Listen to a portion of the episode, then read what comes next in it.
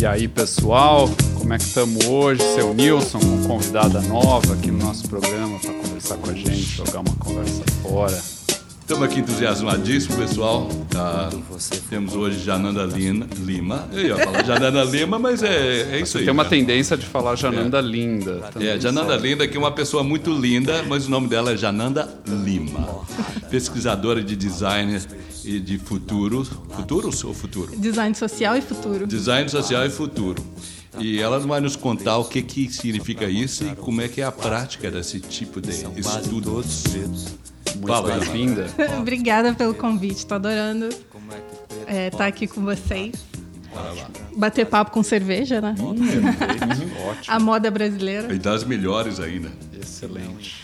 Bom, é design social porque eu uso o design para necessariamente criar intervenções em comunidades, no, no, no meu caso específico, uhum. é, para é, criar, mud, gerar mudanças, né, é, nesses lugares e necessariamente criar inovações. Hum. E de futuro, porque eu trabalho com futurismo também, é, que, que não quer dizer que eu tenho uma bola de cristal. Pois é, o que isso significa Mas é, normalmente o futurismo ele trabalha analisando é, tendências, sinais de hoje, para se imaginar é, cenários futuros e aí, por uma série de motivos, a principal é criar resiliência, né? Então, Mas isso do ponto de vista social ou do ponto de vista técnico? Não, do, do, ponto de vista de Econômico? negócios, normalmente é isso. Mas a minha abordagem hum. é, no futurismo é a de se criar um futuro desejado, ou se conseguir imaginar, né? Porque a gente tem tantas amarras hoje, a gente está tão preso a sistemas e a valores já impostos para a gente, que é difícil a gente se liberar disso tudo e imaginar um futuro que a gente realmente queira e não que todo mundo está dizendo para a gente que é possível, né? Então, o que, que a gente, como é que a gente pode hoje começar a ter atitudes para ir em direção e a isso? Isso a gente está vendo com os protestos todos que estão acontecendo, né? É verdade. Todos esses acontecimentos que estão, uhum. uh, que a gente está assistindo uh, diariamente já faz aí três semanas, pelo menos yeah. desde de 25 de maio, com a morte do George Floyd nos hum. Estados Unidos, né, lá em Minneapolis, a gente está vendo uma movimentação importante uh, que já está trazendo transformações, né? Uh, eu, eu li ontem sobre o resultado do Instituto Gallup que mostrou que as intenções de voto para o Trump já caíram 10%. Hum. Né? Era 49%, agora está em 39%. Eles calculam que, historicamente, um presidente americano, para se reeleger, ele teria que estar tá nessa altura do campeonato com 50% da intenção de voto. Uhum. Ou seja, já está, quer dizer, assim esperamos, mas já está tendo uma. sendo agente de transformação, né? Tudo Exatamente. isso que está acontecendo. É, é uma ruptura no, na narrativa que se vinha criando né, com relação a negros nos Estados Unidos e eu acho que isso tem um impacto hum. no mundo inteiro. No Brasil também, é, acho que todo essa, esse barulho que foi feito a partir da, do Black Lives Matter hum. nos Estados Unidos chegou até o Brasil porque a gente vive isso diariamente no Brasil, é. né? E há uma e... tendência, alguns discursos dizendo que não tem racismo no Brasil, né? Imagina.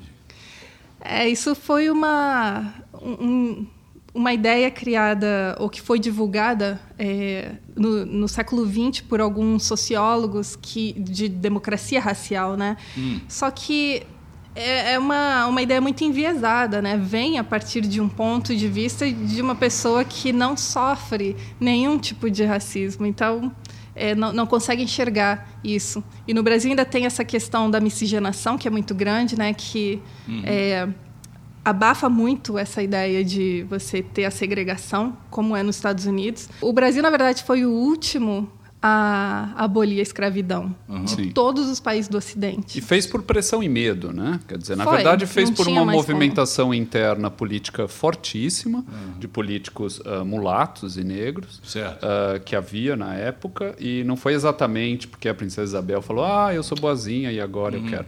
Então aí a gente tem é, a abolição Uhum. É, da, da escravidão. Uhum.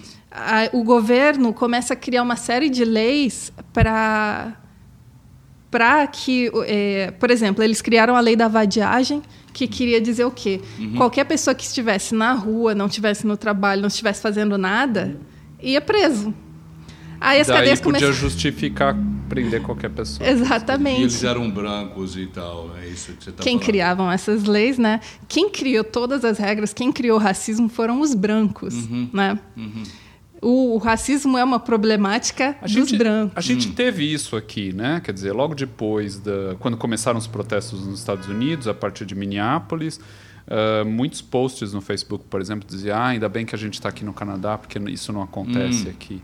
E daí todo mundo, opa, opa, opa, opa. Uma miopia. Não, não, não. Acontece, não. acontece igual, uhum. né? É. Acontece sim.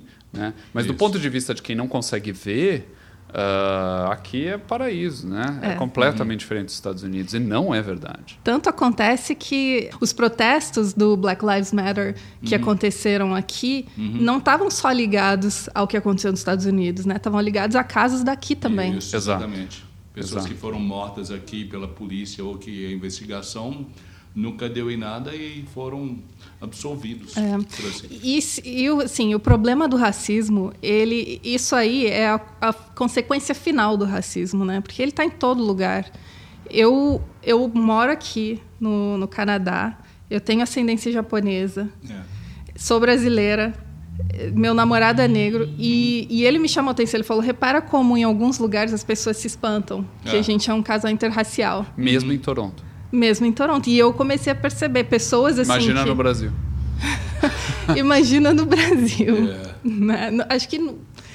É, é, é, é, assim, o Brasil é, eu não consigo. É o Brasil é uma difícil. outra escala, né? É uma outra escala, uma outra exatamente. Escala. Agora, uh, a sua experiência no Brasil, como é que foi com relação às favelas, com relação à população de baixa renda. Uh, como é que a polícia, porque essa discussão da polícia, né, polícia militar no Brasil, uh, uhum. no mundo inteiro agora, tá, tá, tá, tá os olhos estão sendo voltados para essa, essa questão de como, como é que é a ação da polícia como, uhum.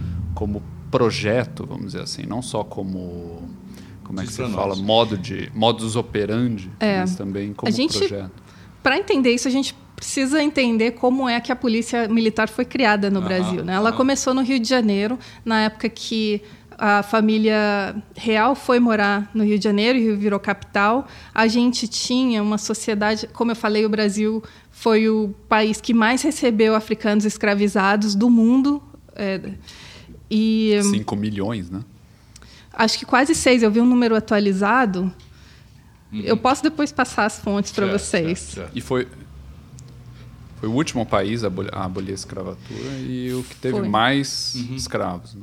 Ele teve 16 vezes mais que os Estados Unidos, que é o segundo colocado, Meu ou Deus. seja, a nossa base de produção inteira é. era, era de escravos. Então, assim, você está num lugar que está completamente repleto de escravos, uhum. a família real chega, a gente começa certo. a ter propriedade privada. 1808, é, né? uhum os escravos começando a, em maior número começam a se rebelar mais, yeah. eles criam uma polícia para proteger as propriedades privadas. Aí depois você começa a investigar, por exemplo, a lei da vadiagem que a gente já falou aqui. Uhum. É, e assim, a gente pode pegar casos mais recentes, né? É, a gente tem a súmula 70 que o que, que isso quer dizer? Que de tanto isso acontecer no meio jurídico, acaba virando uma verdade e vira uma súmula. Então, a súmula 70 diz o seguinte: é, basta a palavra de um policial uhum. para incriminar qualquer pessoa. Então, se o policial chega numa favela e mata uma pessoa, uma ah. criança sem querer, é. ele pode falar o que quiser. Mas sem prova, sem tá liberado. Sem nem, ele vai ser a prova, entendeu? A não palavra precisa final é testemunha, não precisa não. nada. Yeah. Isso Nossa isso já é assim tá uma consequência a... de tudo que aconteceu durante desde a colonização. Uhum, a gente tem uma outra também, uma outra lei que diz que a interpretação sobre você ser um traficante ou um usuário de drogas uhum. depende do juiz, ela é flexível. E assim, a gente já viu casos de certo. pessoas, obviamente negras, uhum. que estavam carregando 0,03 gramas de maconha e, e foram é, foram para cadeia. Foram para cadeia como traficantes. Comparado e... com o filho branco da juíza de Goiás, é, pegado com um montão de droga. Ah, não, tá liberado. Jovem de classe média uhum, é preso com drogas, nunca é um traficante, né? Jovem de. Ah, ok, uhum, entendi. E no campo da música, uh, o que o que, que, te vem à cabeça quando, quando pensa em músicas que foram uh, marcantes, rela marcantes hum. relacionadas a, a, essa questão do racismo no Brasil, a questão da... A primeira que vem à minha cabeça é o canto das três raças. Hum, nossa Beleza. Que Vamos. tem um canto lindo. Oh, Vamos ouvir. Oh, oh, Quem ouviu um soluçar de dor no canto do Brasil. Um lamento triste sempre ecoou, desde que o índio guerreiro foi do cativeiro de lá. Negro entoou o canto de revolta pelos ares, dos quilombos dos canto de revolta pelos ares, do quilombo dos palmares, onde se refugiou. Fora a luta dos inconfidentes, pela quebra das correntes, nada adiantou. E de guerra em paz, de paz em guerra, todo povo dessa terra, quando pode cantar, canta de dor.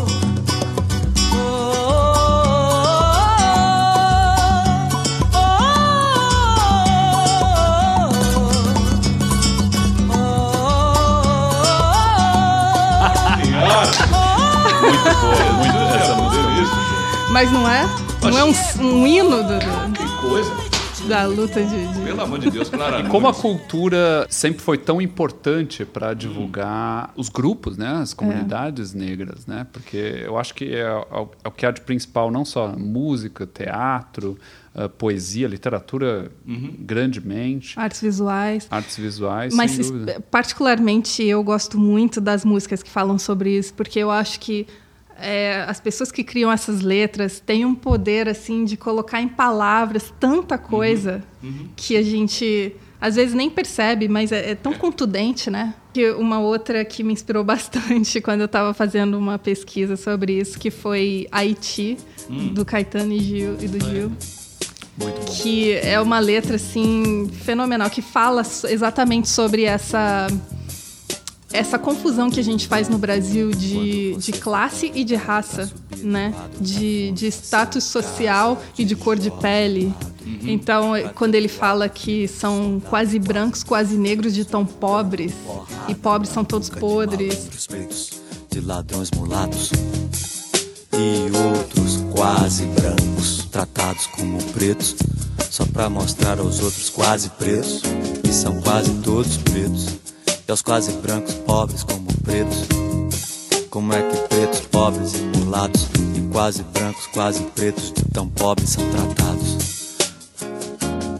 Enfim, eu acho que fala muito bem sobre essa questão que a gente tem no Brasil, que, como a gente estava falando, ela é velada, né, a questão do, do racismo, mas ela está presente em todos os lugares, em todas as atitudes. Não existe você não ser racista sendo fruto de uma sociedade racista. Então, e é doido, né? Racistas. Porque essa relação com cor, ela foi construída historicamente, né? Porque a palavra hum. escravos vem de eslavos. Yeah. Então, os, os escravos uh, antigos, vamos dizer assim, eram brancos, eram yeah, eslavos. Yeah. Exatamente. E, da, daquela região uh, onde hoje é a Alemanha e, uma área maior ali, hum. uh, mas sempre existiram muito antes também. Uh, já existiam escravos no Egito, na China, no Japão e tantos ah, outros o lugares. O irlandês foi escravo. Exata... Tudo que tipo de Exatamente. Não havia em nenhum é. dos casos uma relação com cor da pele. Uh -uh. Né? Interessante isso, isso né?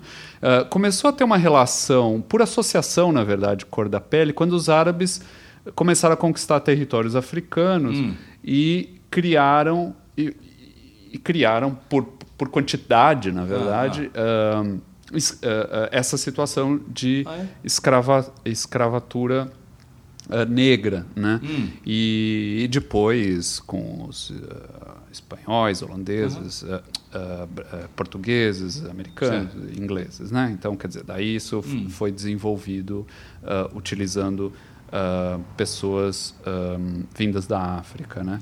E Mas mesmo foi... na biologia não tem a menor relação é. uhum, entre uhum. uma pessoa e outra. Essa ideia de raça uh, não uhum. existe, só existe uma raça, né? A raça uhum. humana. Né? é que era o mais uhum. conveniente na época. Exatamente, né? foi construído historicamente. Era uma época de colonialismo da, da, da Europa na, na África e, na minha opinião, isso junta com também uma não sei se é muito polêmico dizer isso aqui. Diga, diga, diga. eu gosto de coisa polêmica, mas, favor. Mas eu acho que isso tem também, faz referência à, à própria religião, né? Eu acho que eh, o Brasil foi um país que teve muito escravo, porque já vinha um pouco da cultura portuguesa, né? A questão de, de ser uma sociedade católica hum. e, e, de você é, colocar muito valor no trabalho intelectual.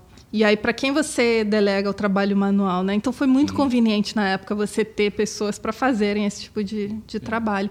Tanto que, assim, fazendo uma associação com as favelas no Rio de Janeiro, é, elas foram criadas, assim, a primeira favela não, mas depois elas começaram a se espalhar e a, e a crescer e desenvolver, porque era mais conveniente você ter mão de obra barata morando perto do trabalho. Isso. Né? isso. Então, no Rio especificamente, a gente tem essa questão das favelas serem é, na Zona Sul é, e estarem muito próximas a, a, essas, a, os grandes centros urbanos por por uma questão de, de praticidade, é, de conveniência. Isso. E no Brasil Só que depois, depois saiu do controle, né? É. Aí depois virou um problema. Não era até certo ponto. Uhum. Aí depois, quando começou a desvalorizar os, os, imóveis nas áreas nobres, aí virou um problema. É. E no Brasil não houve reforma agrária depois da abolição da escravidão, então a, as pessoas tiveram que ocupar a favela e agora vira um problema para o povo que não quer que esses, essas agora pessoas Agora é muito louco, lá. né? Porque você tem essa segregação em relação à, à, à diferença social e a, e, e a cor da pele e tal. Um, daí o brasileiro vem para o Canadá, para a América do Norte, hum. e ele é considerado de cor, né? Ele é considerado latino. É, opa, né? diferente. Não interessa, na verdade, o tom da sua pele, você não é igual é. Uh, a, a, a, a, eles, né? Eu já, uhum. eu já, já, me ofereceram bolsas, uh, grants específicos para quem é de cor. Eu falei, olha, eu não vou tirar o lugar de alguém que eu tem mais cor que eu. Eu, eu, eu, eu, eu não, não, é. não peguei o grant, não, não quis. Mas, é. mas para eles, o latino é. é... Aliás, tem um caso... Asiático também, eu sou pessoa de cor aqui. Pois é. é. E, e tem um caso interessante de uma família neonazista colombiana Ai. que juntou seu dinheiro e foi para a Alemanha uh, uh, uh, participar de uma passeata nazista -huh. e tomou um pau. Véio. Você não tomou pertence. um não pau. Passará, foi a amigo. família toda, criança, filho, foi que todo que mundo é para o hospital. Ai, Jesus. Porque... Eu, eu devia rir disso. É, pois é, porque supremacia branca não é. inclui latino, né? É, é bom Jesus. lembrar. Quero deixar uma mensagem final para todo mundo que a gente está num momento de muito florescimento de discussões né, com relação à desigualdade racial. E, e, a gente tem que aproveitar isso. Como eu falei, todo mundo. Vamos partir do princípio que todo mundo é racista. Então, assim, é difícil, é dolorido a gente se identificar como racista. A gente cria uma imagem de que a gente é uma pessoa boa, que não somos racistas. Mas uhum. se a gente partir desse princípio, a gente pode prestar mais atenção no que as pessoas estão falando. Como fazer melhor. Como fazer melhor. Então, uhum. não basta você não, não ser racista você precisa ser ativamente antirracista. Isso, então, o que, que você, de, de, na prática, pode fazer com relação a isso? Sabe? Olhar em volta, ver quais são esses lugares que você está frequentando no seu uhum. trabalho, quantas pessoas negras estão ali, né? Que, que tipo de coisa você consome? O que, que você apoia, né? Quem você uhum. apoia, em quem você vota, cultura, uhum. é, enfim. Muito bem. Eu acho que isso é uma questão muito importante e que a gente precisa aproveitar esse momento para falar sobre isso. Super relevante. Gente, Uh, infelizmente a gente tem. Nosso programa é curto. É. A gente tinha que fazer mais capítulos dos nossos programas. Bom, eu creio que iremos fazer mais capítulos. Nós ficamos com mais perguntas do que respostas, só para abordar um pouquinho dessa, dessa coisa sobre injustiça racial ou a colocação de certas pessoas em certos modelos dentro de um, de um plano econômico no mundo ou problema, um plano social. Todos nós merecemos ser tratados de uma maneira a, a, decente. Então nós vamos voltar, vamos fazer mais programa. E tchau, muito obrigado, Janela, por estar aqui. Obrigada pelo convite.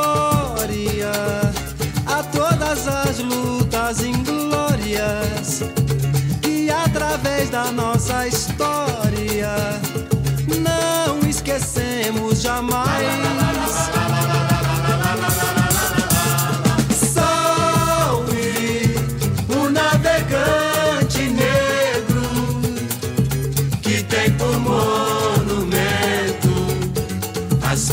pedras pisadas do cais.